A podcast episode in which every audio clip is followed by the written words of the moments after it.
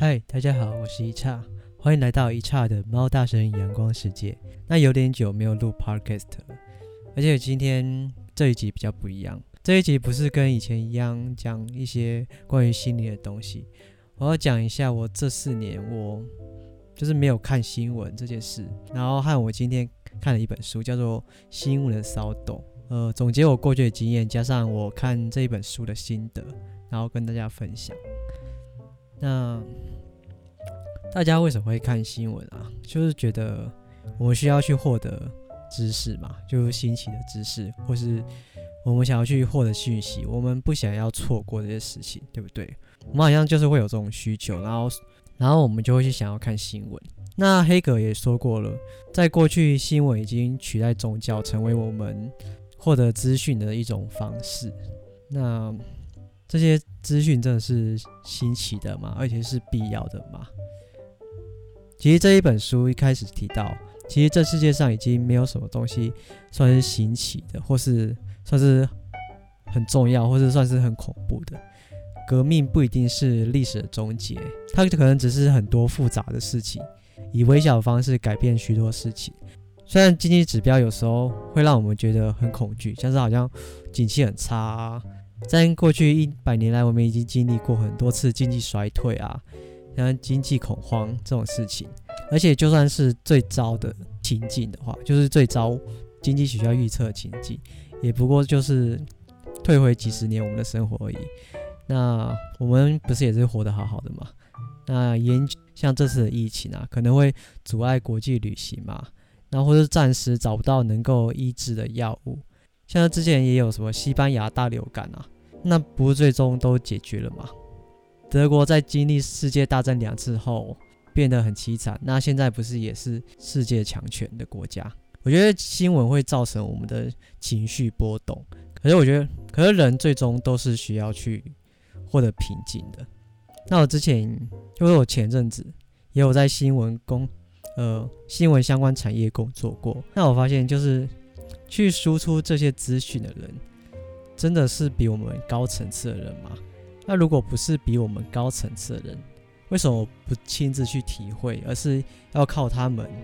给我们这些片面的资讯呢？在工作的时候，大部分也只是疲惫不堪的上班，然后在办公室很快的去开会议，然后可能讨论一些看起来合理的报道项目，而且这些报道里面的标题和内容不是对现实的真实陈述，只是一群平凡人。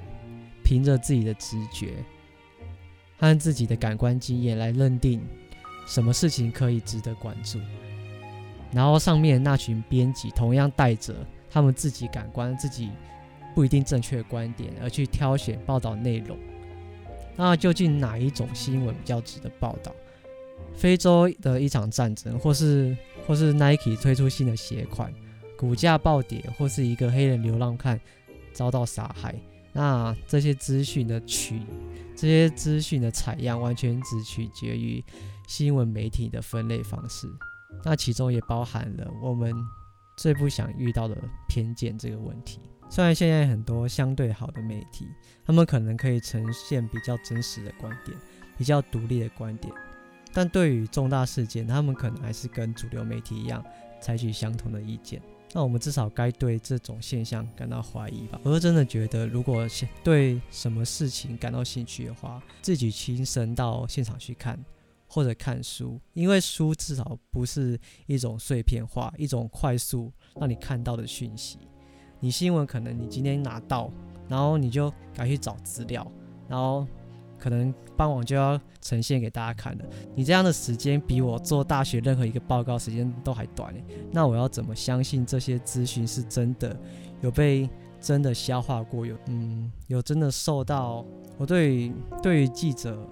或是新闻媒体的素质，我对于新闻媒体素质到底有没有高于我这一点是，我也很不了解。我不是瞧不起，只是很奇怪的现象就是。那为什么财经记者也没有很有钱？他们在我们认知里边也拿到了第一手的财经资讯啊。记者大多数都是文组生，那为什么科学新闻也是他们写的呢？他们没有这些背景，我们要怎么去？我要怎我们要怎么去相信他们可以给我们正确的讯息呢？那这是我一直在思考的事情。那接下来就是讲国际新闻。我们看到国际新闻大多是怎样的？为什么我们好像觉得，就是为什么我们看到国际新闻几乎都是血腥啊、悲惨、可怕的？那这些事情好像就被认为是最重要的。那在报道里面优先次序也是最高的。在在大众在媒体眼中，一场造成三千人丧生的爆炸案，一定会比一座农村平静的日子更值得报道，对吧？一种在三小时内就能让人致死的热带疾病，一定比一个城市今年的丰收来得更引人注意。那这种理念的问题就是，除非我们知道什么样的情形对于一个地区而言算是正常，否则我们就很难去认定什么是异常的状况。我们必须先了解一个地方，然后知道当地的日常生活。行事风格、行事惯例，才有可能对他们正常生活的悲惨事件有真正真切的关注。很多国家其实其实没有那么的不好，知道吗？就是没有我们想象的那么负面。但是新闻就只会去报道他们什么强奸案啊、吸毒、武装啊、恐怖主义、屠杀啊。而且我们也只有在看到这些新闻的时候，目光才会转移到这些国家，那我们就会对这些国家有刻板印象，就会觉得这个国家一定有这些，就是一到这边一定有这些案件啊。但事实上，除非我们自己能够去感同身受，除非我们自己在这些国家能够去感受他们平常的生活，否则我们不可能去真心关心那些可怕事件。国际新闻一直跟旅游写作和异国情调。的这种事情保持距离，什么意思？就是在写新闻的时候，我们避免过度称赞或是贬低其他文化。那国际新闻采取一种妥协做法，随时保持一种淡然客观的语气，而不表现出讶异的态度。因为他们可能在结婚当天会送一只羊给新郎，或是当地吃香蕉叶包肉当午餐。这件事情，那国际新闻不会对这件事情感到有压抑的态度，就是不会感到任何兴趣，只会把焦点集中在某国总理可能贪污的事情上面。这种表面上看似客观且忠于事实的报道方式，其实隐含了一种即使面对陌生事物也没有丝毫兴趣的态度。那这种态度会引发一种乏味的感受，那我们就会，那就会让我们压抑对这些国家。探索和寻求的渴望。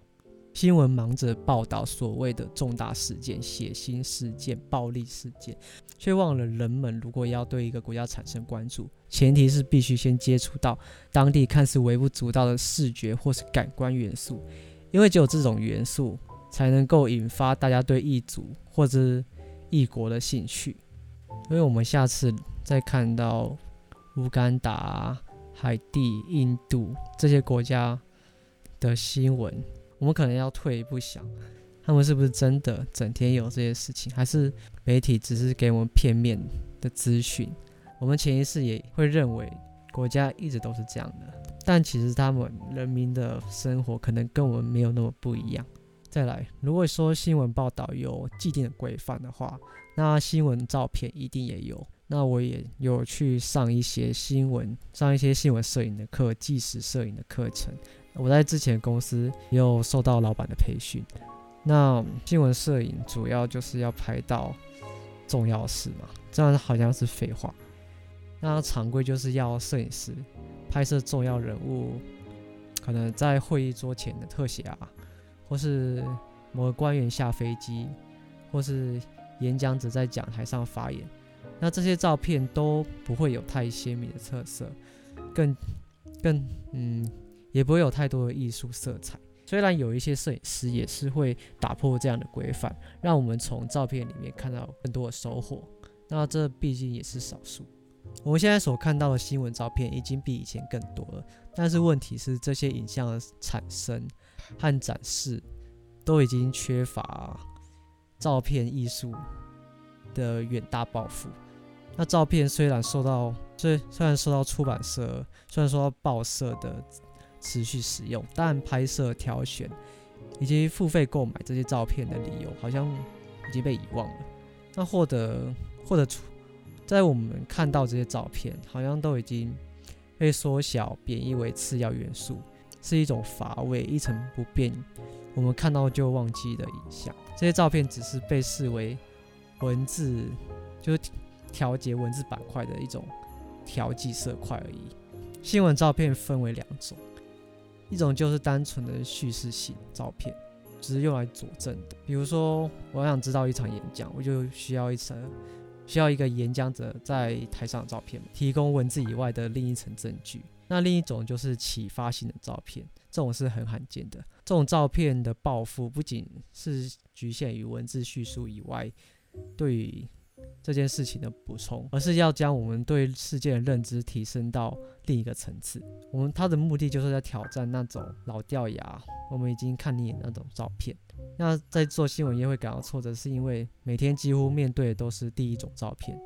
也就是比较没有用、用来佐证的那一种。那新闻最为人诟病的，应该就是被财团、被政府，但有些媒体在我们认知上是比较公正的，比如说 BBC 公司，但他们还是会为了某种形象而去舍弃掉某一种声音。现代现代新闻媒体的演化已经摆脱不了资本主义当中银行、证券、投资他们对于市场资讯的需求。十九世纪十九世纪的时候，在英美两国之间的跨海缆线，就是由金融家以及新闻公司，其中有路透社共同出资的。那这种注重投资人新闻的态度，在至今仍然存在，而且还是主流。那只从经济角度去描述一种企业运作，呃，将一整家公司归结为股价上涨，或是把几千名员工的工作体验浓缩为浓缩为成交金额几几几美元，就好像是把《红楼梦》或是《傲慢与偏见》这种长篇小说、复杂细腻小说。简化为书中人物的银行账户一样，一个企业应该，比如说特斯拉，它的冒险、它的热情、挣扎，其中的精神都应该有详细的描述，而不是只是一串串的数字而已。我们在新闻之中好像找不到这种人群，我们在新闻之中好像找不到这种人情趣味。那投资人他们对于经济一件事情，用经济角度去描述，把。把一家公司的成败归结于股价上涨，或是将几千名员工的工作体验浓缩为交易额及点几美元，就好像是把《红楼梦》或是《傲慢与偏见》这种长篇小说简化为书中人物的银行账户一样。一个企业、一个国家，它的冒险精神、它的热情、它里面的挣扎，都应该要受到。详细的描述，但是这种人情趣味好像只能在我们自己的生活中找到，但不存在于生产线、供应链或是办公室里面。投资人对于新闻的关注非常的狭隘，所以总是会忽略各种各种事情，或是各种国家内部、各种公司内部，他们其实里面有很多戏剧性，有很多。能入胜的现象，不要不要把一件事情太过简化，可能也是我们必须要思考的一件事情。那最后我想说，这四年来没有看新闻，其实不是，其实也不是完全没有看到新闻，只是我不会去主动的去看新闻，但是我可能还会在迪卡或是